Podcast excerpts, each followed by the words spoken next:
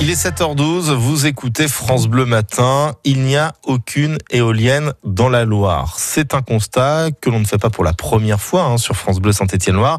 Mais on en reparle de ces éoliennes avec vous, Tiffany Antkoviak. Bonjour. Bonjour. Les choses vont peut-être changer. Avec un projet inédit dans le Rouennais, les permis viennent en effet d'être déposés en préfecture par Rouennais Agglomération.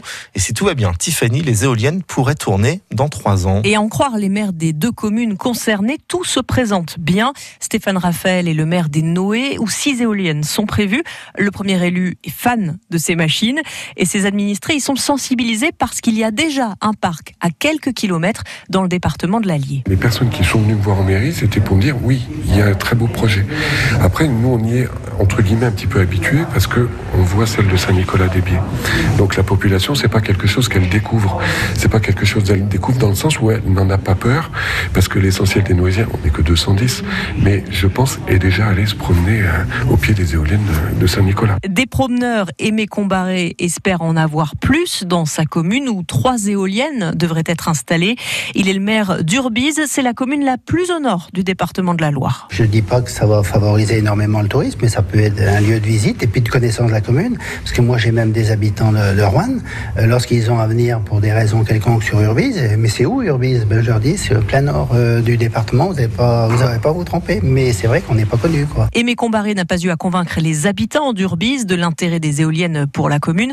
En tout cas, à sa connaissance, il n'y a pas d'opposition au Alors, projet. On est plutôt habitué à des levées de boucliers contre les projets éoliens. Tiffany, est-ce qu'on a une idée de ce qui change avec ce projet rouennais? Les élus du Rouennais pensent que l'aspect 100% public des deux projets facilite leur acceptation. C'est en effet Rouennais Agglomération qui porte entièrement les deux projets. Et c'est du jamais vu selon le président de la collectivité, Yves Nicolin. Nous avons fait un choix qui est unique en France, qui est d'avoir un parc totalement porté par une structure publique. Nous avons créé une société qui est 100% publique. 80% sont des capitaux de Rouen Agglomération et 20% sont des capitaux partagés entre la région et la Caisse des dépôts et consignations. Et ça, c'est une première nationale qui va nous permettre d'investir et ensuite d'exploiter pour pouvoir faire en sorte que l'argent qui va être euh, collecté resserve au territoire.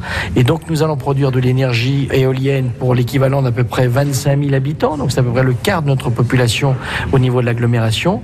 Mais en plus, les recettes d'électricité, une fois que nous aurons amorti les équipements, payé les investissements, reviendra au territoire de façon à ne pas augmenter les impôts de nos concitoyens. Pour les neuf éoliennes prévues au Noé et à Urbise, Rouennais Agglomération a estimé le montant des investissements à 35 millions d'euros. Et si les dossiers sont validés par le préfet de la Loire et que le calendrier est respecté, les pales pourront commencer à tourner en 2022.